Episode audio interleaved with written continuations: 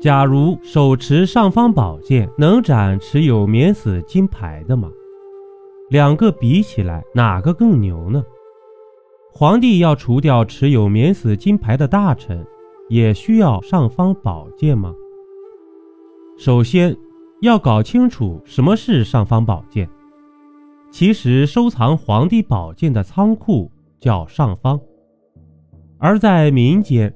一般是指能代表皇帝处理大臣或事务的特许职权，也可以理解为是与皇帝相当信任的人，而这个权力的信物之一就是宝剑，合在一起就叫尚方宝剑。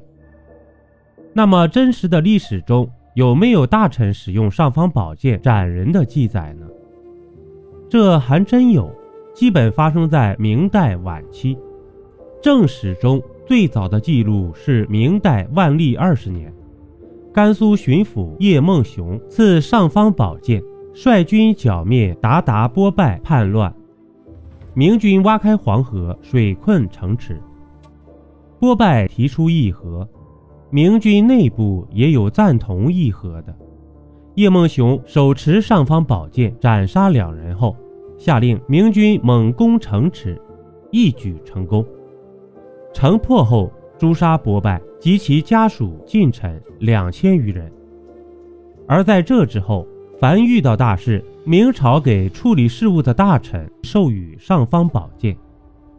这免死金牌学名叫丹书铁券，一般是指立有大功或者皇帝认为很有用的重臣才能得到的免于处罚的承诺凭证。史书上记载，最早的免死金牌是源自汉高祖刘邦，但是从今天能看到的记载免死金牌具体内容的《汉书·高会高后文功臣表》来看，里边并没有表明获罪可以免死，只是约定免死金牌。也就是丹书铁券的拥有者以及子孙世代可以获得比较高的荣华富贵而已。至于免死，可能是小说或者评书以及民间传说加工而成的吧。但是获得者都是身份显赫的宗室或者王公重臣。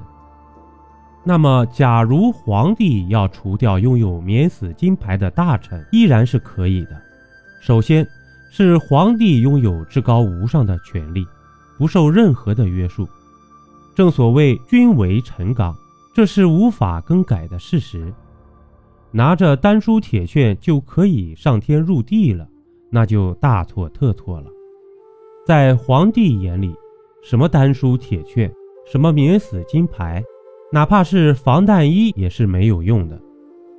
大臣的存在或消失。完全在皇帝的一念之间。至于什么一字并肩王，更是扯。要知道，皇帝只考虑两件事：第一件就是坐着的那把龙椅能坐多稳；第二是能够坐多久。尤其是在汉朝，虽说是刘邦发明了丹书铁券，没有还好，有了反而倒霉的快点儿。韩信就是最好的证明。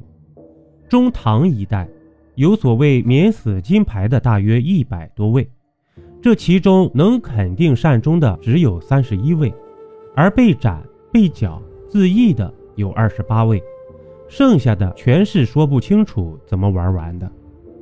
最著名的就是长孙无忌，唐太宗的大舅子，大唐的开国重臣，唐高宗的亲舅舅。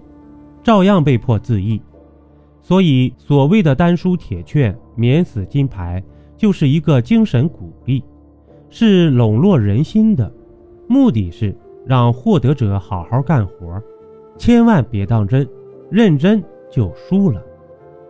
再说这个尚方宝剑，包括什么钦差大臣、什么巡按御史、什么赏穿黄马褂，都一样，权力是有的。